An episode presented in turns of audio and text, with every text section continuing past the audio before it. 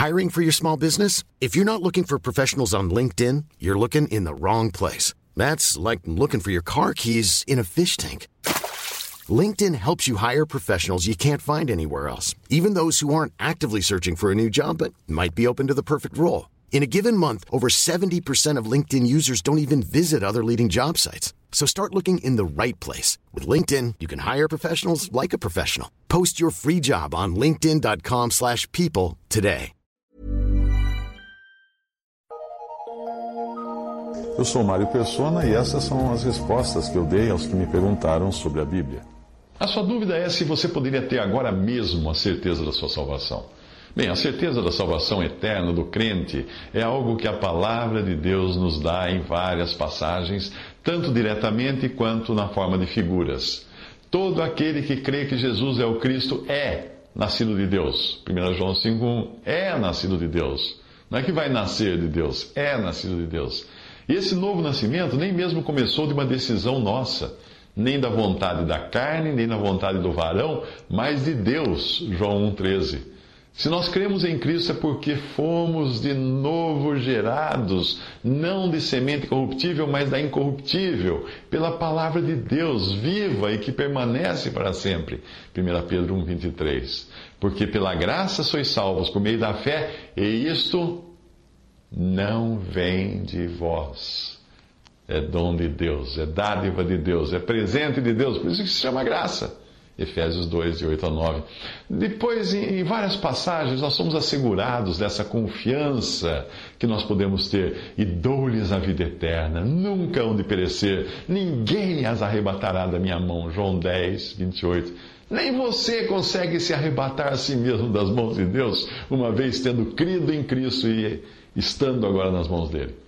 Se fosse possível perder essa vida eterna, ela deixaria de ser eterna. Nenhum daqueles que estiverem no lago de fogo poderão olhar para trás e dizer desconsolados: Ah, pensar que um dia eu tive vida eterna. Nunca teve.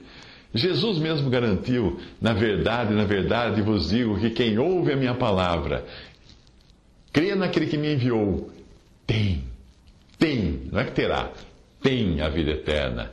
Não entrará em juízo ou condenação no futuro, mas passou da morte para a vida. João 5,24.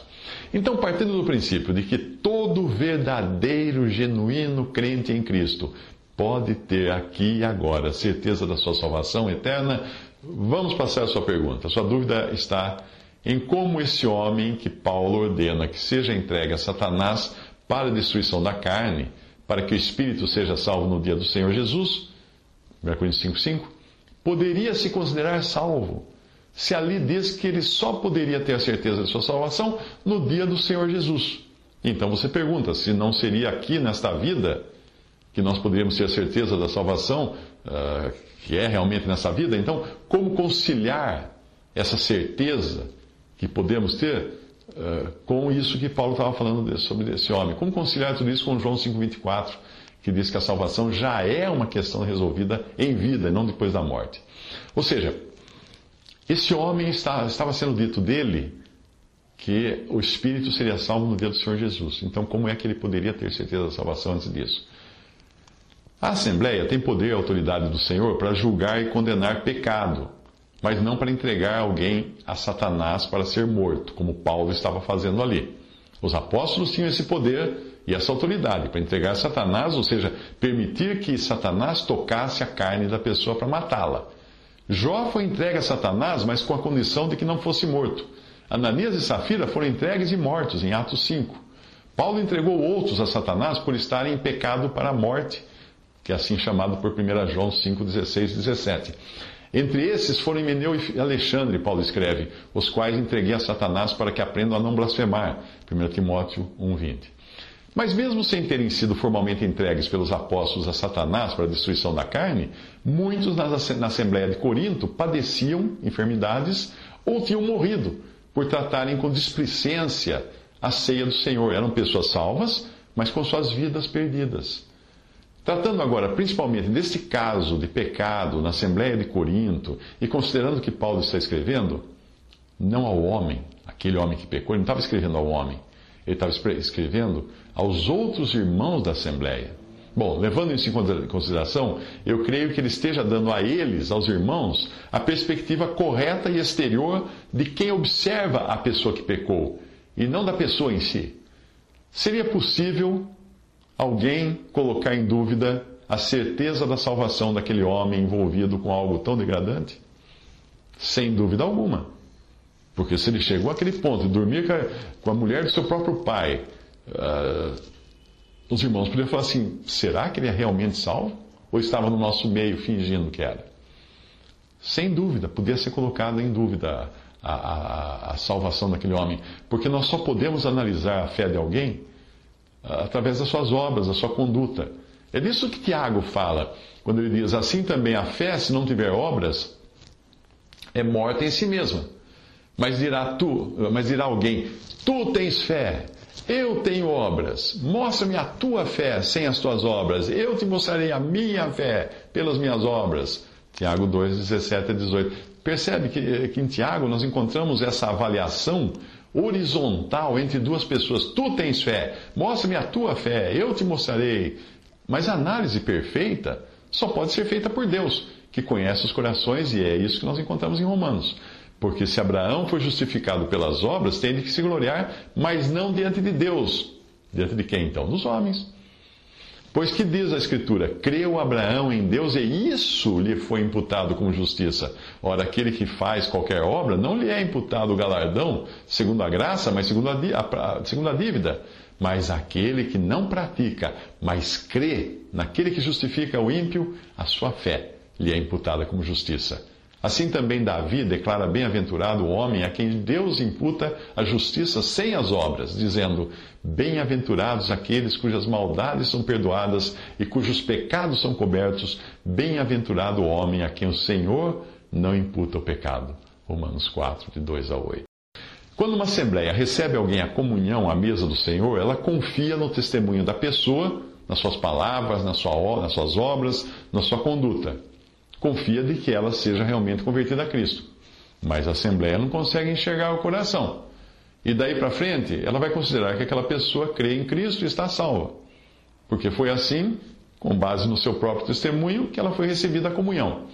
Ao agir em disciplina contra uma pessoa que praticou um grave pecado, que desonre o nome de Cristo, a Assembleia continua acreditando estar tratando com um cristão genuíno, mas sem deixar de considerar que somente Deus conhece os corações. Depois de, algum, de alguns anos congregado ao nome do Senhor, você acaba descobrindo que muitos que um dia estavam em comunhão, pareciam convertidos e firmes na fé, tomaram depois um rumo que negava totalmente o Senhor em quem um dia eles disseram crer. Até, até ateus, eu já vi pessoas que estavam em comunhão e depois virou ateu. Nada de estranho aí se nós nos lembrarmos do alerta do apóstolo João.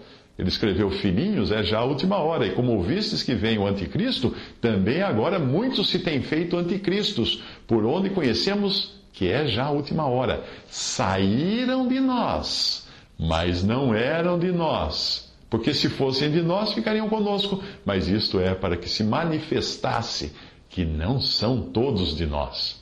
1 João 2, 18 a 19. Judas, na sua epístola, também fala desses, quando ele diz assim: que se introduziram alguns que já antes estavam escritos para esse mesmo juízo, homens ímpios que convertem em dissolução a graça de Deus e negam a Deus, único dominador e Senhor nosso Jesus Cristo. Estes são manchas em vossas festas de amor, banqueteando-se convosco, apacentando-se a si mesmos sem temor. Estes são os que causam divisões, sensuais, que não têm o espírito. Está em Judas 1, versículo 4 e versículos 12 e 19.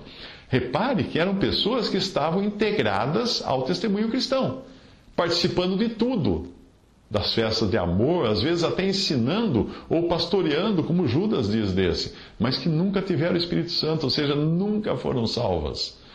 Numa assembleia, uma ação disciplinar para algo tão grave quanto o pecado cometido pelo homem de Corinto é também um teste que irá revelar se a pessoa apenas caiu em pecado ou ela voltou a ser o que sempre foi. Ou seja, que não passava de um falso professo.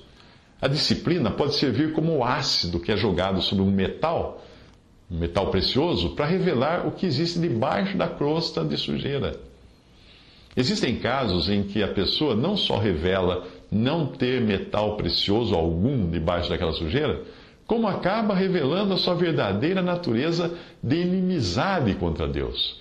Eu sei de um, de um homem que se tornou ateu depois de ter sido colocado fora de comunhão, em disciplina.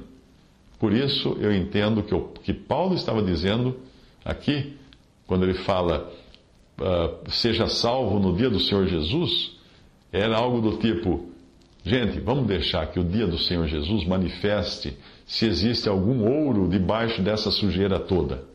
Mais ou menos isso. Pedro chama falsos crentes de porcas lavadas, porque tinham sido santificados, lavados, limpos pela separação do mundo, exteriormente, não é? E por estarem numa esfera de santidade, num rebanho de crentes, mas que nunca foram ovelhas. Eram como porcas e cães, que são animais impuros, segundo o judaísmo tinham tomado um banho de loja só e agora revelaram o que eram. Veja a passagem. Também houve entre o povo falsos profetas, como entre vós também falsos haverá também falsos doutores que se introduzirão encobertamente e introduzirão heresias de perdição e negarão o Senhor que os resgatou, trazendo sobre si mesmos repentina perdição. E muitos seguirão as suas dissoluções, pelos quais será blasfemado o caminho da verdade, e por avareza farão de vós negócio com palavras fingidas, sobre os quais já de largo tempo não será tardia a sentença, e a sua perdição não dormita. 2 Pedro 2, 1 a 3. E quando ele fala aqui, negarão o Senhor que os resgatou, a melhor tradução é da, da Bíblia, na versão, a Bíblia brasileira, que é negarão o Senhor que os comprou. Porque na realidade, comprar é uma coisa, resgatar é outra. Você pode comprar uh, uma tonelada de, de, de grãos e depois você leva lá e você, na hora, põe só um caminhão e volta para casa. Todos foram pagos, todos foram comprados, mas você não trouxe todos para casa. Portanto, se depois de terem escapado das corrupções do mundo pelo conhecimento do Senhor e Salvador Jesus Cristo, forem outra vez envolvidos nelas e vencidos, tornou-se-lhes o último estado pior do que o primeiro. Porque melhor lhes fora não conhecerem o caminho da justiça do que conhecendo-o, desviarem-se do santo mandamento que lhes fora dado. Deste modo sobreveio-lhes o que por um verdadeiro provérbio se diz: o cão voltou ao seu próprio vômito, e a porca lavada voltou ao espojadouro de lama. 2 Pedro 2, de 20 a 22. A expressão dia do Senhor Jesus será quando ele irá descer dos céus com todos os santos que tiverem sido ressuscitados ou arrebatados uns sete anos antes. Do ponto de vista da terra, ninguém saberia dizer com certeza absoluta quem esteve entre os ressuscitados que subiram ao céu ou os arrebatados que subiram ao céu. Do ponto de vista da terra, ninguém. Por isso, eles serão todos manifestos ao mundo no dia do Senhor Jesus Cristo. Mesmo aquele crente que morreu e tinha se desviado, caído em pecado, você não saberá, a não ser no, no dia do Senhor Jesus Cristo, quando será manifestado se realmente ele era uma verdadeira ovelha ou apenas uma porca lavada. Porque nenhumas outras coisas vos escrevemos, senão as que já sabeis ou também reconheceis, espero que também até o fim as reconhecereis, como também já em parte reconhecestes em nós que somos a vossa glória, como também vós sereis a nossa no dia do Senhor Jesus. 2 Coríntios 1, de 13 a 14. É nesse dia que Jesus será admirado por todos nos céus e na terra pela salvação, pois virá junto com os salvos, quando vier para ser glorificado nos seus santos e para se fazer admirável naquele dia em todos os que creem, porquanto o nosso testemunho foi crido entre vós. 2 Tessalonicenses 1, versículo 10. Concluindo então, eu entendo que quando Paulo fala do homem de 1 Coríntios 5, que estava prestes a receber juízo de morte física por causa do seu testemunho, do seu mau testemunho, Paulo estivesse se referindo a esse dia do Senhor Jesus, quando tudo ficar manifesto e quando não ficará mais qualquer sombra de dúvida de quem é ou não do Senhor. Todos descendo com o Senhor para ele vir julgar as nações na terra. Aí nós vamos saber, ah lá, olha aquele, olha aquele lá, eu pensei que ele não era salvo, mas ele é, olha ele, aquele lá creu e parecia até que tinha perdido a salvação, mas ninguém perde a salvação, ele está vindo também, olha aquele. Nesse dia será manifesto, quando Cristo descer com todos os seus santos ao seu redor. Visite respondi.com.br. Adquira os livros ou baixe e-books. Visite 3minutos.net. Baixe o aplicativo.